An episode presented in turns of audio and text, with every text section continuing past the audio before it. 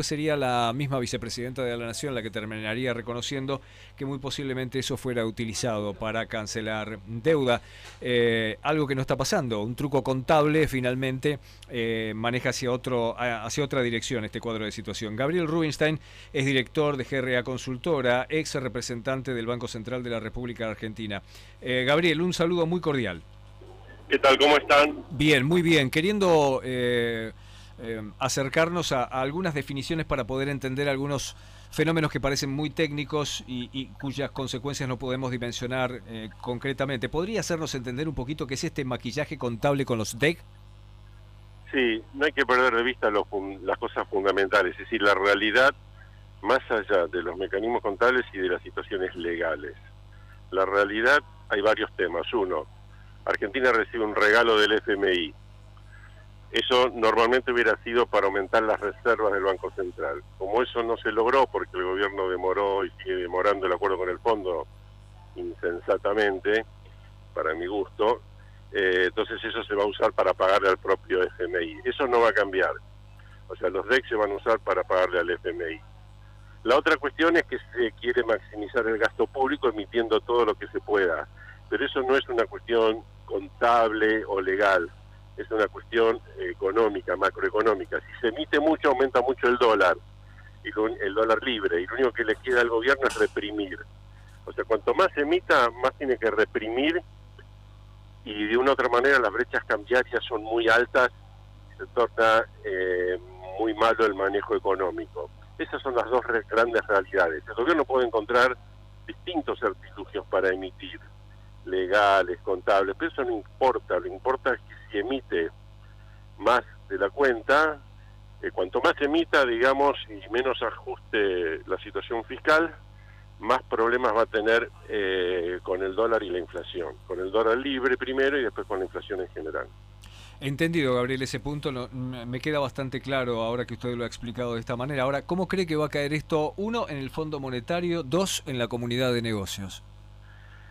Eh, bueno, a ver, esas realidades eh, al Fondo Monetario mientras le paguen está todo bien, o sea, el, eh, de hecho Argentina va a usar los DEC para pagar al fondo, eso está bien, el fondo no se va a inquietar por ese tema, sí se va a inquietar porque Argentina en vez de buscar la mejor manera de bajar el déficit, busca la mejor manera de maximizar ese déficit aumentando el gasto y todos saben que detrás de eso hay un cálculo electoral, de poner la mayor cantidad de gente, la mayor cantidad de plata en la gente en este momento para tratar de recuperar votos.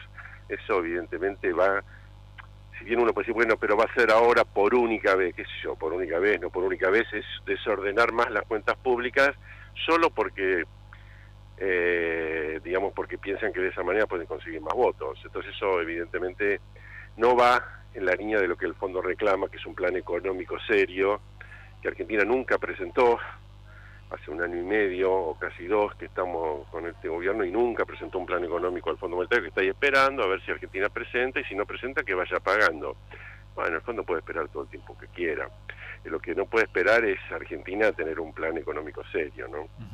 Gabriel, eh, se lo pregunto desde el desconocimiento, no, soy experto en temas económicos y escucho hablar reiteradamente de, la sumatoria que está haciendo una especie de tic-tac, de bomba, de, del ELIX. ¿Qué es exactamente esto y en qué cuadro de situación está? A ver, pongámoslo en perspectiva. Todo la pandemia eh, y la cuarentena trajeron un aumento enorme del déficit fiscal, ¿sí? Cada uno a su gusto, pues y cuántos por pandemia, aunque no hubiera habido ninguna ley de cuarentena, y cuántos porque la cuarentena fue muy mal diseñada. Pero más allá de eso, lo importante es que ambas dos cosas trajeron un enorme déficit fiscal que se financia con emisión monetaria. ¿Qué quiere decir que se financia con emisión monetaria? Se pone la plata, la gente recibe. Ahora esa plata en general va a los bancos, el grueso va a los bancos en la manera de depósitos. Entonces los depósitos crecieron mucho. Como igual la demanda de crédito vino baja, porque obviamente cuando se dejó de gastar por las cuarentenas bajó mucho la demanda de crédito, la plata sobraba en los bancos. ¿Qué hicieron los bancos? Colocaban LELIC. Entonces la plata fue del Banco Central, gran emisión monetaria, va a los bancos, aumentan los depósitos. Y de los bancos con los depósitos aumentan las LELIC. Finalmente, eh, digamos, lo que aumenta en el balance del Banco Central en gran medida son las LELIC. Ahora, Eso es, es, un problema, bueno, es por un lado es la lógica que ineludible de lo que iba a ser, no había manera de que sea diferente cuando uno aumenta el déficit fiscal. Y podemos decir que, que era lógico que aumentara el déficit fiscal con la pandemia, eso no creo que esté en discusión. Entonces, ahora bien, eh, hoy tenemos un sistema financiero con muchos depósitos y muchas LELIC. Por un lado, la clave es ir bajando todo el tiempo el déficit fiscal para que, sea sostenible, digamos, una situación donde la gente empiece a confiar más en el peso porque vaya a haber menos inflación y las tasas de interés se puedan mantener bajas sin que eso sea un problema. Y que la gente se quede tranquila con los depósitos y finalmente, bueno, va a quedar un stock enorme del ELIC que va a quedar ahí y algún día, cuando Argentina tenga una calificación crediticia mucho mejor que la actual, podrá ir a los mercados a colocar bonos para reemplazar voluntariamente las LELIC. Eso puede hacerse en 5 años, en 10 años, en 15 años, pero mientras tanto es un stock que va a quedar ahí, que no, no hay que hacer nada con eso, no hay que inventar nada, simplemente hay que asumir que bueno, Argentina tiene una deuda mayor porque se endeudó más, porque tuvo que hacer frente a, la pandemia. En la medida que la pandemia se va, hay que buscar la manera de ir lo más rápido posible, sin, sin atolondrarse al equilibrio fiscal, y de esa manera las cosas se van a empezar a encauzar. Puede tardar dos, tres años, no, no hace falta hacerlo todo rápido, pero hay que hacerlo bien y hay que tener esa meta. Eh, y el gobierno no, no está claro que el gobierno tenga esa meta, por lo menos una parte del gobierno, el kirchnerismo, en la historia, cuando hubo superávit fiscal con Cristina, cuando Cristina recibió el gobierno tenía 3% de superávit fiscal, cuando Cristina terminó su gobierno tenía 4% de déficit sea, cuando la cosa iba bien, la economía crecía, todo igual, Cristina es le encanta el déficit fiscal, le encanta gastar todo lo que se pueda, jamás entiende el tema de los equilibrios fiscales, no le importa un pepino porque siempre piensa que se puede reprimir y reprimir las consecuencias de un desequilibrio macroeconómico. Esa es la manera que ellos piensan en la economía. Entonces, bueno, ahora tenemos eh, la necesidad de ir, eh, aunque sea de a poco, pero en forma sostenida, bajando el déficit fiscal y bueno, y de esa manera las LELIC con el tiempo, con mucho tiempo, van a dejar de ser un problema, como cualquier deuda estatal, que si en la medida que se encausa la situación fiscal, las deudas estatales se pueden manejar. Si no se encausa, bueno, terminamos siempre en alguna clase de default o de evaluaciones para licuarla, etcétera, etcétera. Gabriel, ¿qué, ¿qué tanto peligro corremos de ir hacia una hiperinflación? Eh, en principio yo diría que es un, eh, no es tan no veo que ese sea el escenario porque el gobierno justamente está atento a reprimir, y reprimir puede terminar en cualquier cosa, porque reprimir puede ser, primero reprimir a los que compran dólares, reprimir a los empresarios para que no aumenten los precios. Bueno, si el día de mañana las cosas se desbocan, ellos son capaces de hacer medidas contra los depositantes, podría llegar a suceder en situaciones desesperadas para que la, para que la inflación no se vaya al demonio. Algún riesgo hay, riesgo de Rodrigazo, riesgo de fallas de cálculo, de que hagan las cosas mal, especialmente un gobierno débil. No nos olvidemos cuando quiso cuando quiso solucionar algunos desequilibrios acumulados, Isabelita eh, dijo, bueno, hacemos una devaluación del dólar, con congelamiento de salarios, era, devaluación del dólar, eh, aumento de tarifas y congelación de salarios, que era para revertir un atraso cambiario fenomenal. Bueno, porque ya se reprimió durante dos años, se reprimió y se reprimió y se reprimieron las variables, se florecían los mercados negros, etcétera.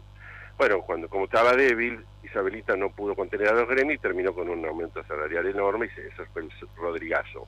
Un aumento simultáneo de, de salarios, dólar, tarifas y por supuesto precios. Bueno, todo eso eh, fue el Rodrigazo. Bueno, haciendo las cosas mal, porque metemos cada vez más combustible, eh, y encima no, no cuidamos el tanque, porque uno puede, uno puede tirar combustible a un tanque, si tira mucho, mucho, mucho, pero si no toma todas las precauciones para hacerlo, y bueno, finalmente cualquier, cualquier digamos, pequeño error es una explosión. Esperemos que no suceda, el gobierno creo que tiene todas las capacidades del mundo para entender lo que pasó en la historia, para que no suceda esa llamarada. Ahora, y si vamos a hacer un acuerdo con el Fondo Monetario, evidentemente va a ser posible si se presenta algo creíble y un sendero de ajuste fiscal y eso nos aleja del escenario de hiperinflación.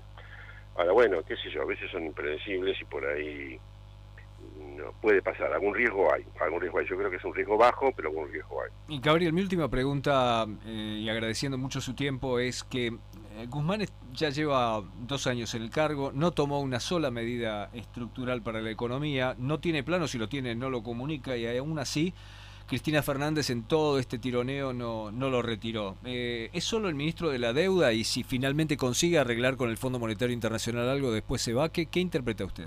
No, no sé lo que va a hacer Guzmán. Yo creo que sí, es probable que se vaya en algún momento porque lo vayan o porque el propio desgaste y bueno, debe estar pensando seguramente en, retomar las clases en Colombia y demás.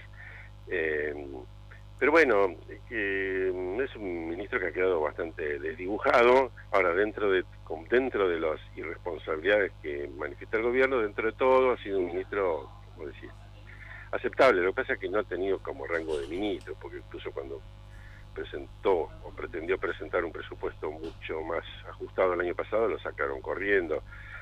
Después se encarga, bueno, como dicen, uy, el ajuste que hizo Guzmán. En realidad el ajuste lo hizo más el gobierno integralmente y lo reconoció Fernanda Vallejo cuando dijo que la fórmula jubilatoria no al principio, por lo menos durante un tiempo, iba a ser negativa para los jubilados.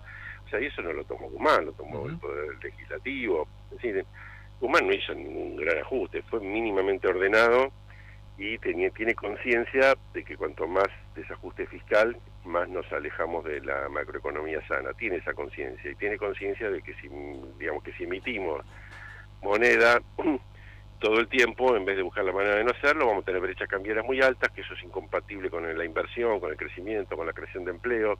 Él lo tiene claro. Lo que pasa es que, bueno, se maneja dentro de límites estrechos para trabajar y es más una especie de una mezcla de asesor y de, cierto, secretario, algo así. No, no, no tiene la envergadura que eh, normalmente tenía un ministro de Economía Argentina, pues si no yo hubiera renunciado varias veces, ¿no? Gabriel, gracias por el tiempo. Hasta luego, gracias. Un saludo. Gabriel Rubinstein, director de GRA Consultora, ex representante del Banco Central de la República Argentina.